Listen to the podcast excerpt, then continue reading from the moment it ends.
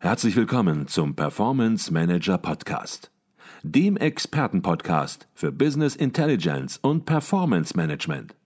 Inspirationen, Know-how und Impulse für Controller und CFOs, die noch erfolgreicher sein wollen. Ihr heutiger Gastgeber Peter Blum.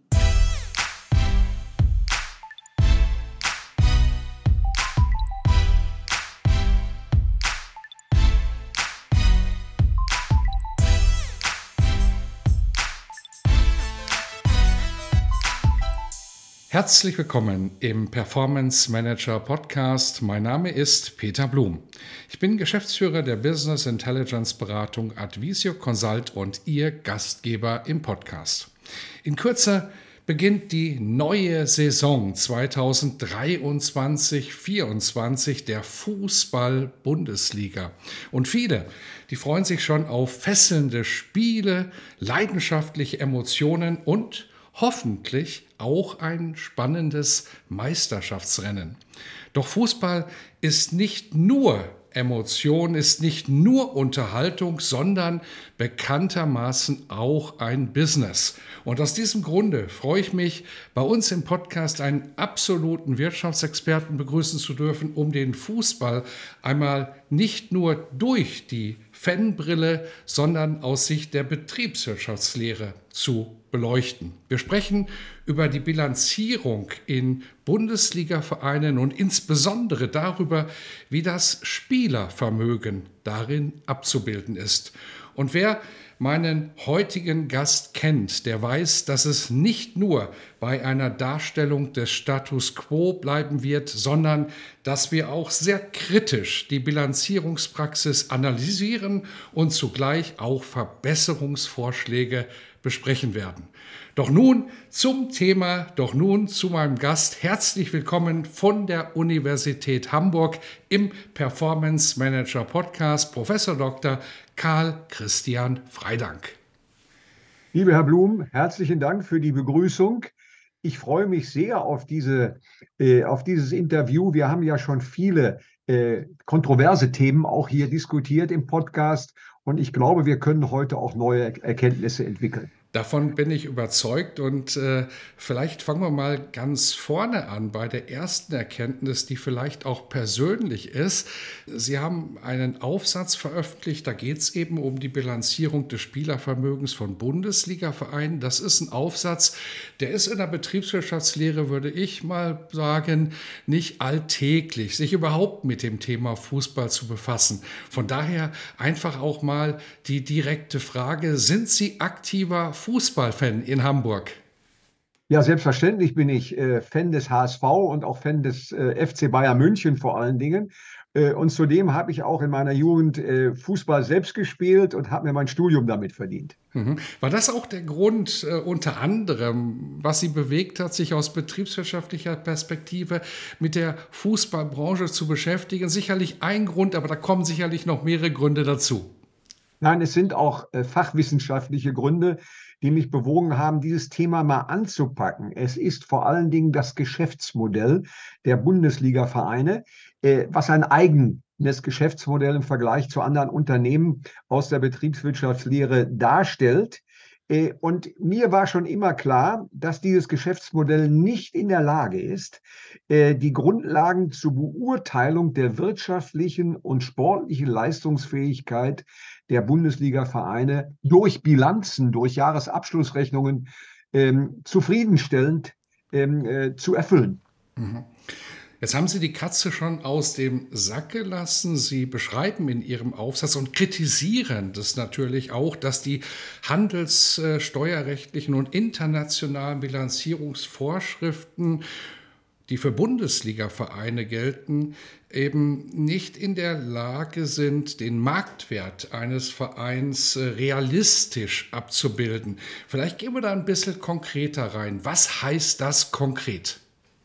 Also konkret äh, heißt das, dass die wirtschaftliche Leistungsfähigkeit der ähm, äh, Bundesliga-Vereine im Verhältnis zu anderen ähm, Geschäftsmodellen unzureichend dargestellt wird.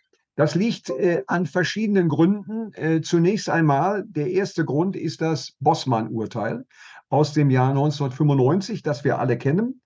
Äh, nach diesem Bossmann-Urteil dürfen ja nach dem Ende der Vertragslaufzeit von Spielern ähm, äh, nun keine Transferentschädigungen mehr gezahlt werden. Äh, und äh, hier tritt das Problem auf, dass keine Anschaffungskosten für die aufnehmenden Vereine vorliegen.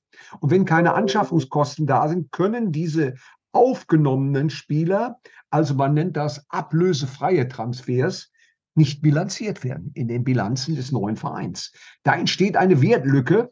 Äh, und wenn man sich vorstellt, welche Spieler in der jüngsten Periode jetzt, Wechselperiode, transferiert worden sind, äh, dürfen diese Vereine die keine Ablösesumme gezahlt haben, diese nicht in ihren Bilanzen zeigen. Die tauchen überhaupt nicht auf in den Bilanzen äh, im Anlagevermögen. Und aufgrund dieser Wertlücke entstehen große stille Reserven in den Vereinen, äh, die äh, die ähm, Adressaten äh, der Bilanzinformationen überhaupt nicht äh, erkennen.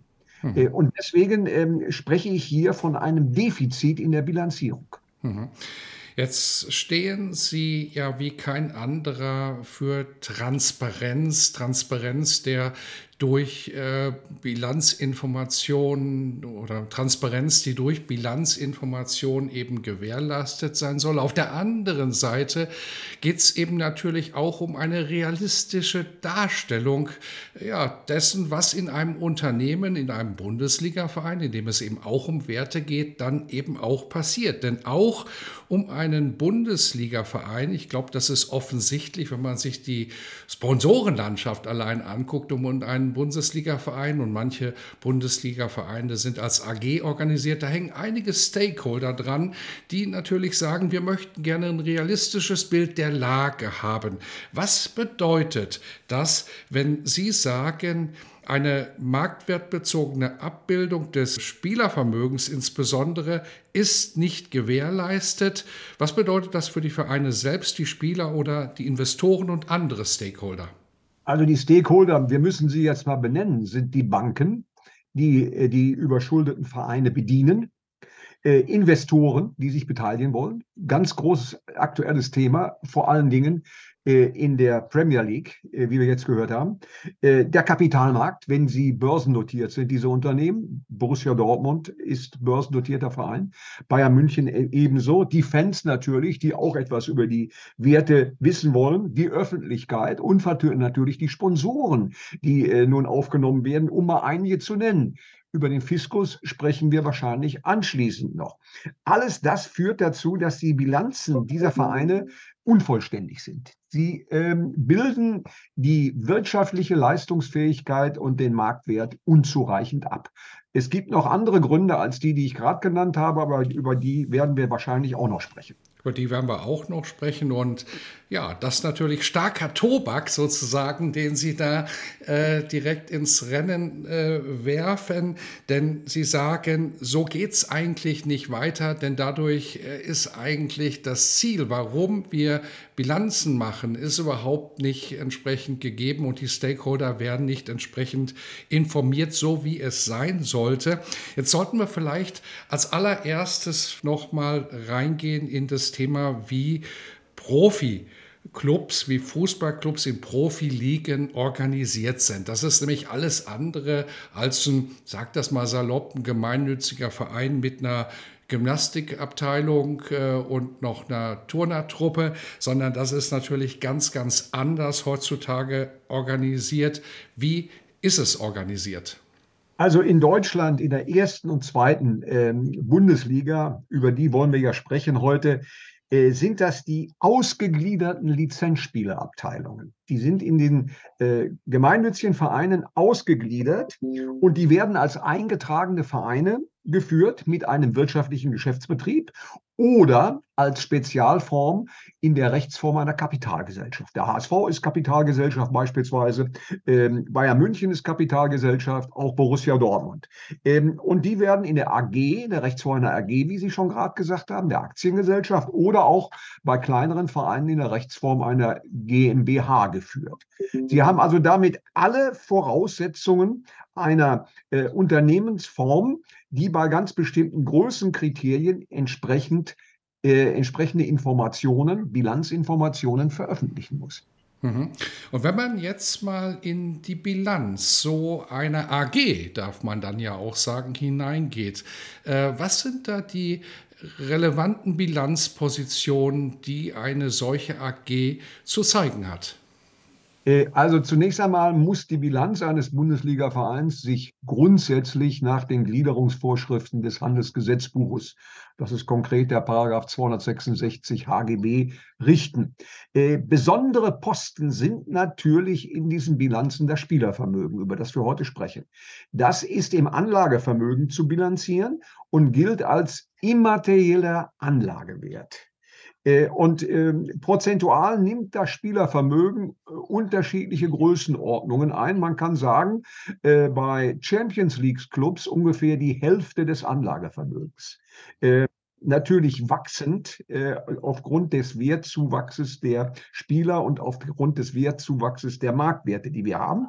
Also ein beträchtlicher Posten. Und wenn man sich das vor Augen führt, dass ein beträchtlicher Posten in Bilanzen, wie wir gerade schon gesagt haben, nicht zutreffend bewertet wird, dargestellt wird, gibt es ein Defizit. Äh, darüber hinaus haben wir natürlich alle anderen äh, Positionen in den Bilanzen, die wir auch äh, bei anderen Aktiengesellschaften kennen. Ich würde sagen, Vorratsvermögen gibt es bei Bundesliga-Clubs weniger, also Rohhilfs- und Betriebsstoffe, fertige, unfertige Erzeugnisse. Das etwa nur dann, wenn etwa Fanartikel selbst hergestellt werden und veräußert werden. Gibt es ja auch in einigen Bundesliga-Vereinen. Mhm. Also grundsätzlich deckungsgleich ist es. Mhm. Das heißt, ich habe das so verstanden, wenn wir jetzt gleich über Spielervermögen reden, äh, was im immateriellen Anlagevermögen anzusiedeln dann ist, dann ist nicht irgendeine Bilanzposition, sondern 50 Prozent der Bilanzsumme hängen davon ab und daher ist es natürlich auch ja, entscheidend, ist es äh, extrem wichtig, darüber nachzudenken und hier auch einen, ja, den tatsächlichen Verhältnissen angemessene Bewertung äh, gegenüberzustellen. Welche Bilanzierungsrichtlinien und Vorschriften gelten momentan für Bundesliga-Vereine in Bezug auf das Spielervermögen? Äh, also sie sind alle verpflichtet, nach den handelsrechtlichen äh, Vorschriften zu bilanzieren. Also wenn Sie eine, einen handelsrechtlichen Jahresabschluss, eine handelsrechtliche Bilanz erstellen, gelten die Vorschriften des Handelsgesetzbuches darüber hinaus des Publizitätsgesetzes und des Aktiengesetzes. Die sind zu berücksichtigen. Und natürlich darüber hinaus, sie sind ja auch steuerpflichtig als Körperschaften. Diese ähm, äh, Bundesliga-Vereine gelten die äh, Vorschriften des Bilanzsteuerrechts, also des Einkommensteuergesetzes, des Körperschaftssteuergesetzes und einiger weiterer grundsätzlicher Gesetze der, des äh, Steuerrechts, etwa auch die Abgabenordnung.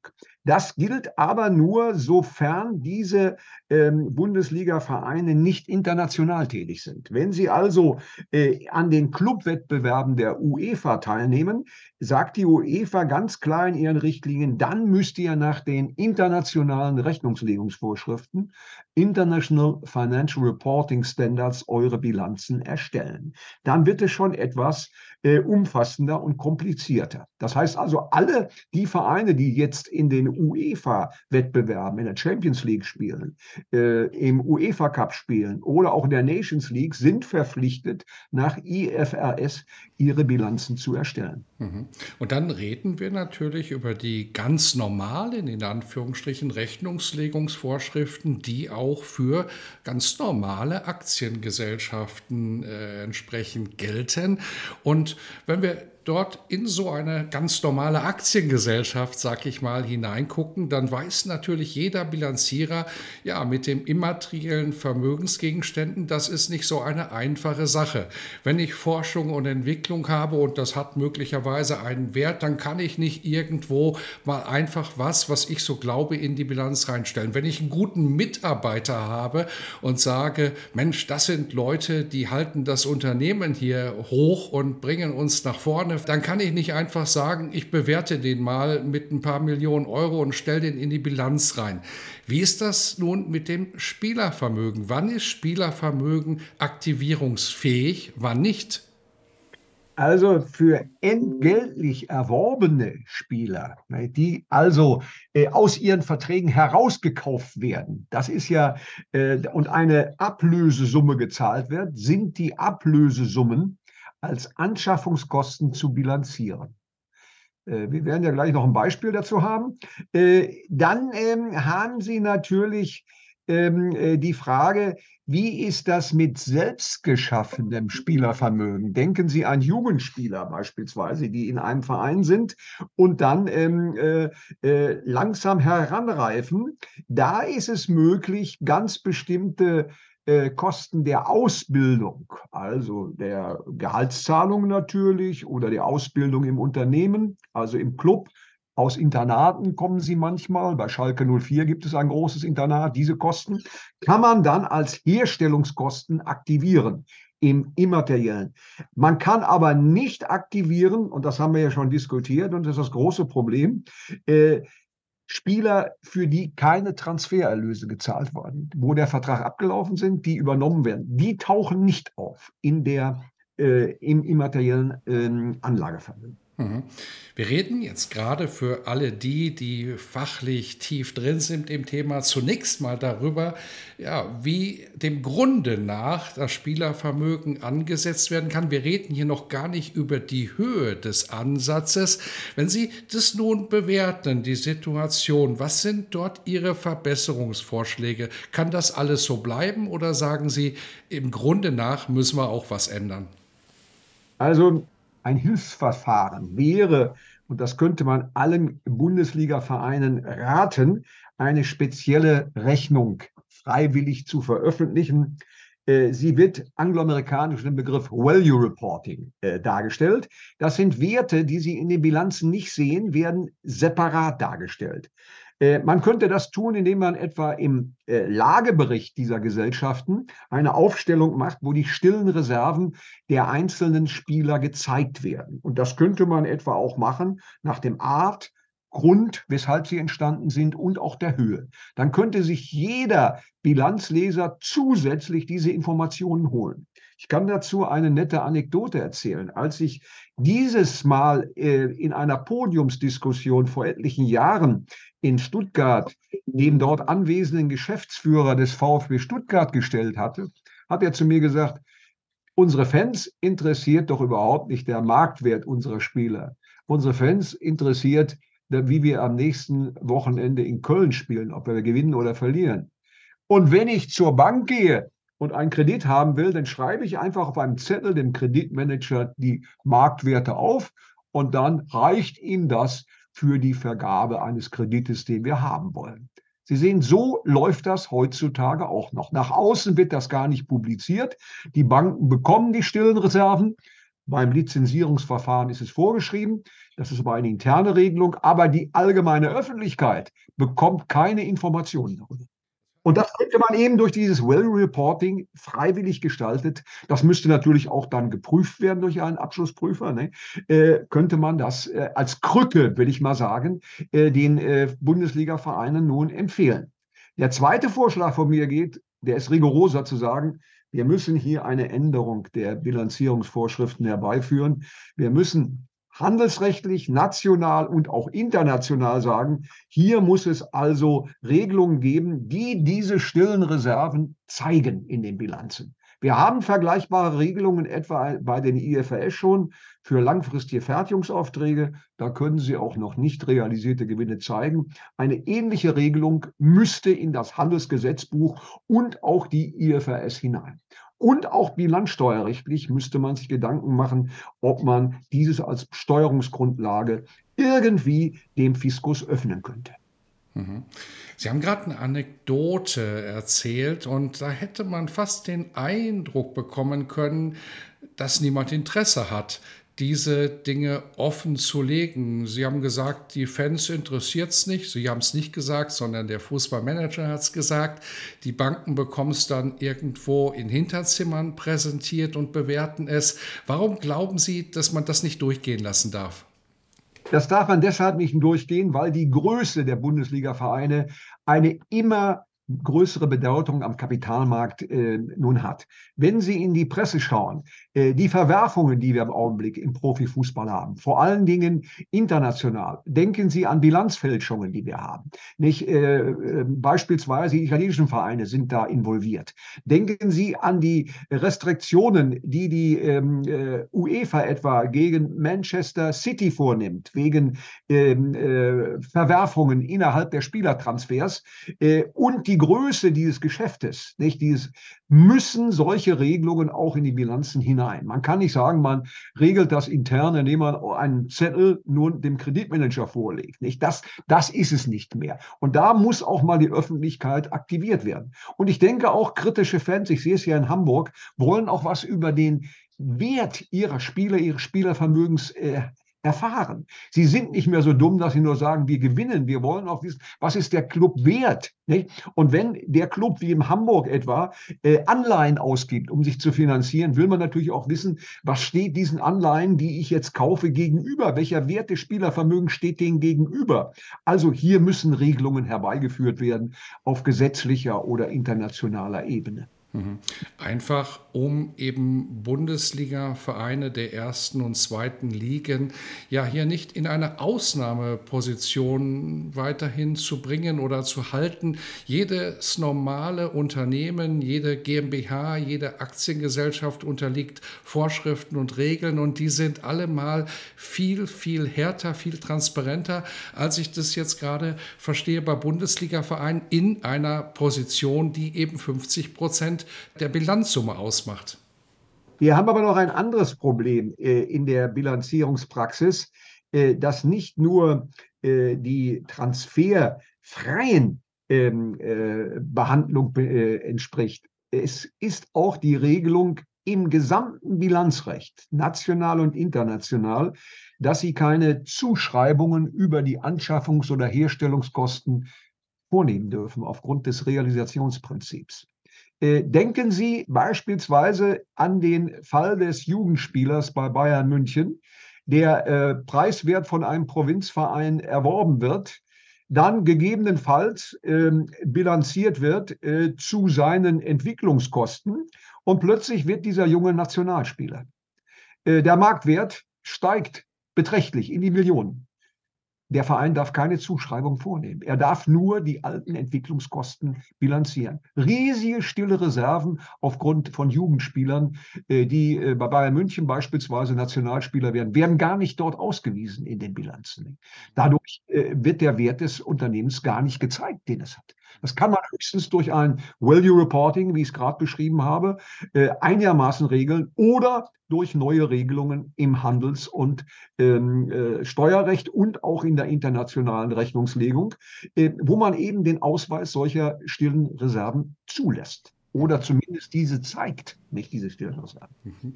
Und jetzt sind wir natürlich schon bei der Bewertung äh, des Spielervermögens. Wir haben es dargestellt, wie man selbstgeschaffenes Spielervermögen bilanzieren kann und haben auch kritisiert, dass man es, wenn erforderlich, eben in der Zukunft in der Bilanz nicht anpassen kann durch eine entsprechende Zuschreibung. Sprechen wir vielleicht auch mal über äh, das Gegenteil sozusagen von selbstgeschaffenem Spielervermögen, nämlich von Transfers. Und da haben wir ja beispielsweise einen ganz prominenten Transfer in der vergangenen Saison gehabt, nämlich beim Bayern-Spieler Sadio Mané. Und die Münchner, die zahlten damals eine gigantische Ablösesumme von 32 Millionen Euro an den FC Liverpool.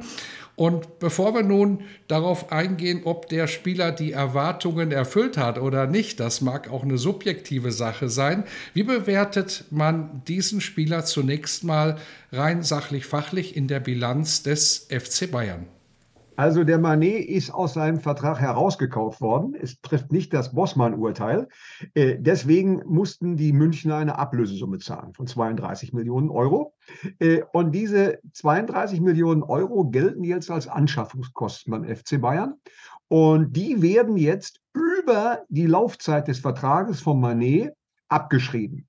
Beispielsweise linear. Ne? Wenn der einen dreijährigen Vertrag hat oder einen vierjährigen Vertrag, dann wird immer jeweils äh, ein Drittel oder ein Viertel dieser äh, Anschaffungskosten verrechnet. Es kann auch degressiv oder kann auch progressiv sein. Progressive Abschreibung habe ich vorgeschlagen bei Jugendspielern, die erst langsam in ihre Entwicklung reinwachsen. Also grundsätzlich machen es die Bundesligaspieler, Vereine linear, gleichbleibend. Ne? Dann haben wir also die fortgeführten Anschaffungskosten in der Bilanz. Ne? Das ist erstmal die Frage, wenn der Manet jetzt nicht aus dem Vertrag hätte herausgekauft werden müssen, also der Vertrag wäre abgelaufen, nicht? Äh, und dann hätten die Münchner keine Ablösesumme an Liverpool zahlen müssen, dann wäre der Ablösesumme freigekommen nach, nach äh, München, dann wären keine Anschaffungskosten da und der, der Manet wäre überhaupt nicht in der Bilanz aufgetreten. Daran sieht man schon äh, das Defizit. Mhm. Daran sieht man schon ein Defizit und ein anderes Defizit sieht man vielleicht auch daran, wenn man sich dann ja zumindest äh, mal die Torleistung von Manet anschaut, auf jeden Fall, glaube ich, kann man sagen, dass die Münchner, dass das Münchner Management nicht ganz zufrieden war mit dem Transfer. Was bedeutet das nun? Der Spieler erfüllt die Erwartungen nicht, äh, steht aber jetzt noch mit knapp 32 Millionen in der Bilanz. Wahrscheinlich würden die den jetzt nicht mehr für 32 Millionen erwerben. Ja, äh, der Marktwert liegt garantiert darunter. Nicht also der Marktwert, der diskutiert wird im Augenblick. Äh, und äh, ich weiß schon, was Sie abzielen. Die Frage ist, kann man da außerplanmäßig abschreiben? Das ist natürlich grundsätzlich möglich, aber die Bilanzierungsvorschriften sagen nun, da müssen wir Hilfswerte haben also äh, Einzelveräußerungspreise oder wir müssen haben etwa äh, äh, ganz, ganz bestimmte Vergleichswerte am Markt. Aber das ist schwierig, denn da wird gesagt, es muss ein aktiver Markt da sein für solche Spieler. Ähm, und ein aktiver Markt sagt, da muss laufend gehandelt werden auf diesem aktiven Markt und es müssen homogene Erzeugnisse gehandelt werden. Äh, ein Bundesligaspieler oder ein Profi ist kein homogenes Erzeugnis, die sind individuell unterschiedlich, das ist ganz klar, wird jedem klar sein. Und es wird auch nicht laufend gehandelt, nur dann, wenn solche Transfers anfallen. Also das Ergebnis der herrschenden Meinung ist, da gibt es keinen aktiven Markt. Und wenn kein aktiver Markt ist, kann ich auch keinen Marktwert feststellen, der für diesen Manet nun anzusetzen wäre. Es sei denn, und jetzt komme ich zu dem Ausnahmefall, ein konkretes äh, Kaufangebot eines Unternehmens eines Bundesligavereins oder eines internationalen Clubs liegt vor. Das muss aber nachgewiesen werden. Dann könnte man auf diesen, wenn er geringer ist, der Wert, auf diesen geringeren Wert abschreiben. Aber das liegt bei Manet nicht vor. Ich habe nicht äh, aus der Presse entnommen, dass ein Club an ihm interessiert ist. Es ist kein konkretes Angebot da. Und deswegen kann man diesen Wert, diese außerplanmäßige Abschreibung erst nicht vornehmen. Hier entstehen stille Lasten, die Sie gar nicht sehen in der Bilanz von Bayern München, weil nicht abgeschrieben werden kann auf den entsprechend geringeren Marktwert. Mhm. Wie wird es denn aussehen, wenn ein Spieler, der über einen Transfer zu einem Bundesligaverein gekommen ist und der ähnlich Manet bilanziert werden muss, ja an Wert gewinnt und äh, richtig gut spielt und ja permanent in der Situation ist, möglicherweise auch andere äh, Angebote zu erhalten. Kann man dann zuschreiben in der Situation? Theoretisch ja, aber genau da kommt wieder das gleiche Problem, was wir nach unten haben, nach oben. Sie müssen einen Vergleichswert haben, einen Einzelveräußerungspreis, der auf einem aktiven Markt, ich habe es gerade beschrieben, diesen aktiven Markt, nun ähm, äh, existiert. Es reicht da nach herrschender Meinung nicht aus, dass in irgendwelche Spielerportale reingucken, wo ja täglich, da gucken ja die Manager rein, die Marktwerte variieren. Das ist kein aktiver Markt, der akzeptiert wird. Es muss ein konkretes Angebot auch da sein für diesen Spieler und dann kann man nach diesem konkreten Angebot zuschreiben. Aber vorsichtig, nur bis zur Obergrenze Anschaffungs- und Herstellungskosten. Darüber hinaus können Sie nicht zuschreiben. Nicht? Also wenn ein wahnsinniges Angebot beispielsweise jetzt für äh, äh, unseren Thomas Müller käme, vom, ne, von einem anderen über seinen bilanzierten Buchwert. Ne? Ähm, und die würden sagen, konkret bieten wir jetzt zum Jahresende für den Müller ein Vielfaches seines Buchwertes. dann könnte man zuschreiben. Aber nur bis zu seinen ursprünglichen Anschaffungs- und Herstellungskosten. Die stillen Reserven sehen Sie gar nicht in der Bilanz. Und jetzt wäre es ja interessant zu fragen, äh, gibt da äh, die internationale Rechnungslegung etwa eine Möglichkeit? Ich muss Sie enttäuschen. Da ist auch nach herrschender Meinung es nicht möglich, bei einer Neubewertung des Spielers ähm, diese stillen Reserven nun vielleicht erfolgsneutral im Eigenkapital zu zeigen. Auch da wird gesagt, es muss ein aktiver Markt da sein. Ne? Und nur wenn ein aktiver Markt nachgewiesen wird, dann kann man eine erfolgsneutrale Zuschreibung nach der internationalen Rechnungslegung vornehmen. Ne? Also auch da sind Restriktionen, diese äh, stillen Reserven zu zeigen. Mhm. Man spürt natürlich, dass hier Bilanzierung eben an der Stelle überhaupt nicht den Sinn trifft, an, entsprechend tatsächliche Verhältnisse darzustellen, eine ja den tatsächlichen Verhältnissen angemessene Bewertung zu reflektieren. Auf der anderen Seite ist es natürlich auch so, dass das Feld schwierig ist, weil ich vermute mal, dass ein FC Bayern München überhaupt kein Interesse daran hat, einen Manet, der mit 32 Millionen in der Bilanz steht, mal schlank abzuschreiben, um mehrere Millionen, um es vielleicht noch mal sehr vorsichtig auszudrücken, denn Abschreibungen führen zu Aufwand, Aufwand führt zu Verlust. Das will man so auch nicht unbedingt äh, zwingend sich zumuten. Ähm, was sind Ihre Verbesserungsvorschläge? Wie kann man hier einen Weg finden, der vielleicht auch allseits von Interesse ist? Äh, vielleicht noch eine Erklärung zu Ihrer vorhergehenden Bemerkung. Äh, eine Abschreibung am Beispiel Manet wäre möglich, äh, wenn sich dieser Spieler verletzen würde. Ein Invalide, ein Sportinvalide werden würde. Dann ist natürlich eine nachhaltige Wertminderung da und dann müsste auf den geringeren Wert abgeschrieben werden. Formschwäche oder vorübergehende Verletzungen sind kein Grund, auf einen niedrigeren Wert abzuschreiben. Nur wenn der endgültig ausfällt. Das wollte ich doch dazu sagen. Äh, also meine Verbesserungsvorschläge äh, sind nun folgende. Äh, man müsste alles tun, dass wir an die Marktbewertung dieser Spieler herankommen. Die Schwankungen, die Volatilität äh, dieser Spieler ist unglaublich hoch durch diese Marktwertentwicklung. Und man muss hier eigentlich zulassen, dass weitestgehend stille Reserven und stille Lasten im Spielervermögen äh, verhindert werden.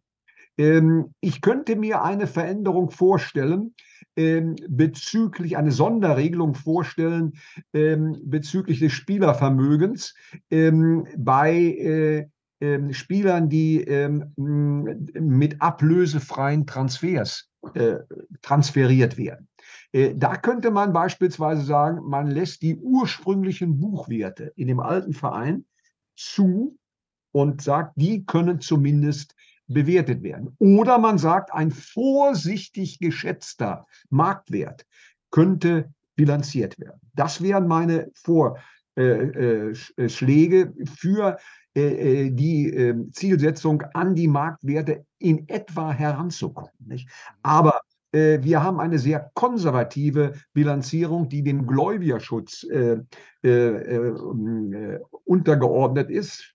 Am besten kann man das sich klar machen an dem äh, Stichwort, der Kaufmann soll sich nicht reicher rechnen, als er ist. Das heißt, erst wenn ich etwas realisiert habe als Gewinn, soll ich es auch so ausweisen. Und alles das, was wir an Werten hier, Marktwerten jetzt diskutieren, sind ja unrealisierte Gewinne. Sie sind ja noch nicht äh, durch Geschäfte nun vereinnahmt worden. Und da haben wir eine konservative Bilanzierung.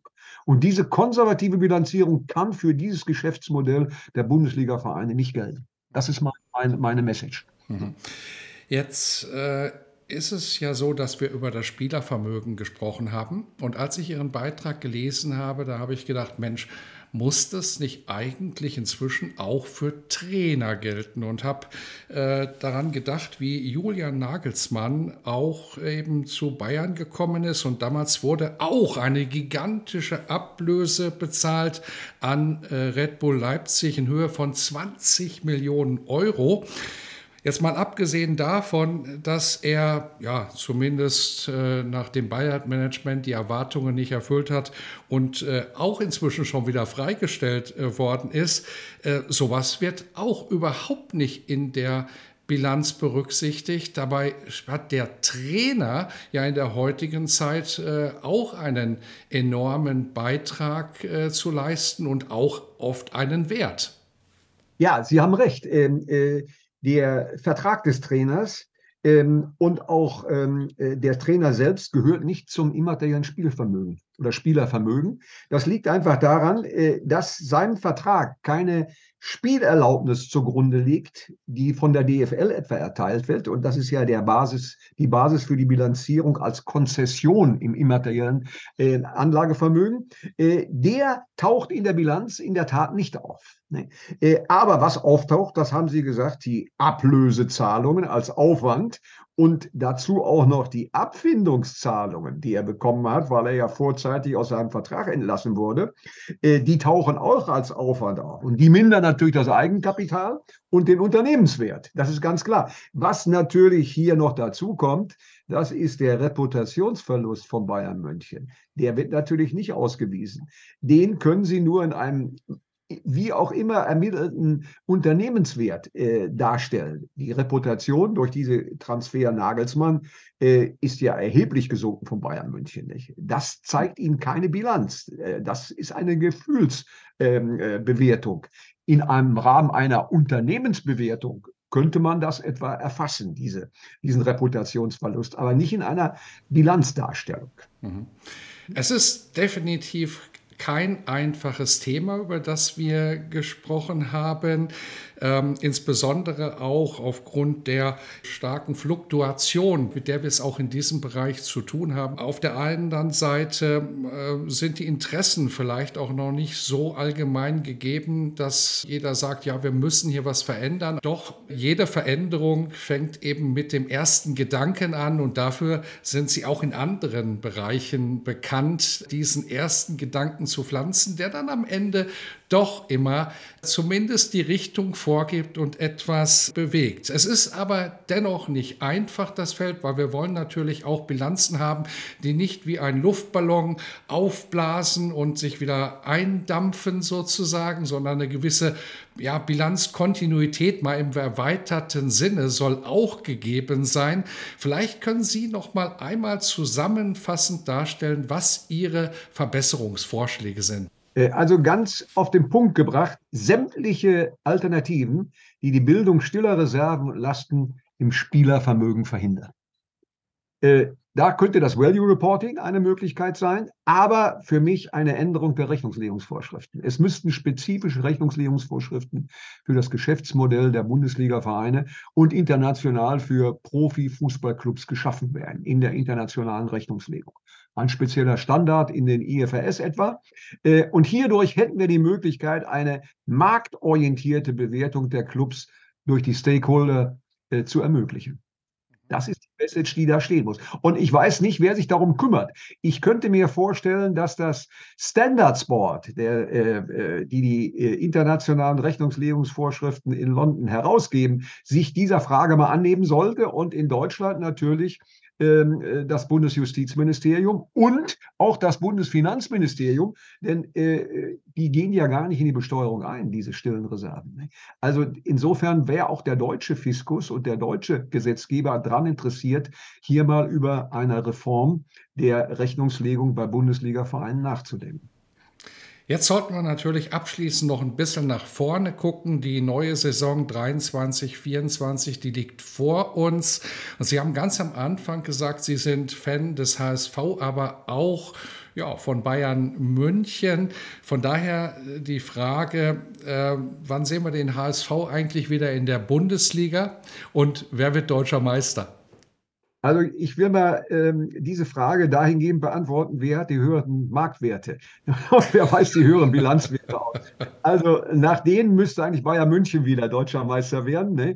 Äh, und der HSV hat ja auch sehr aufgestockt jetzt schon, äh, wie wir hören aus der Presse, durch Neuverpflichtungen. Ich denke an den Enkel von Uwe Seeler, der eine riesen Euphorie in Hamburg verbreitet. Äh, alle diese immateriellen Faktoren führen dazu, dass der HSV aus meiner Sicht jetzt in die Bundesliga zurückkehren wird. Okay, das ist, glaube ich, ein geeignetes Schlusswort. Das war Professor Dr. Karl Christian Freitag. Wir haben über die Bilanzierung des Spielervermögens von Bundesliga-Vereinen gesprochen, haben vielleicht manches angesprochen, was mancher gar nicht hätte ansprechen wollen. Manche hätten sich gewünscht, dass dieser Podcast niemals veröffentlicht worden wäre, weil er doch einigen Sprengstoff enthält. Aber der erste Gedanke ist immer wichtig Herzlichen Dank für diesen Beitrag.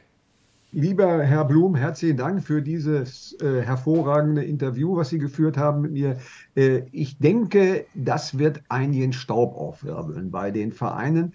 Äh, und ich könnte mir auch vorstellen, dass sich jetzt einige Vorstände, vor allen Dingen Finanzvorstände, Gedanken machen, wie sie hier näher an die Marktwerte durch die Bilanzierung herankommen können.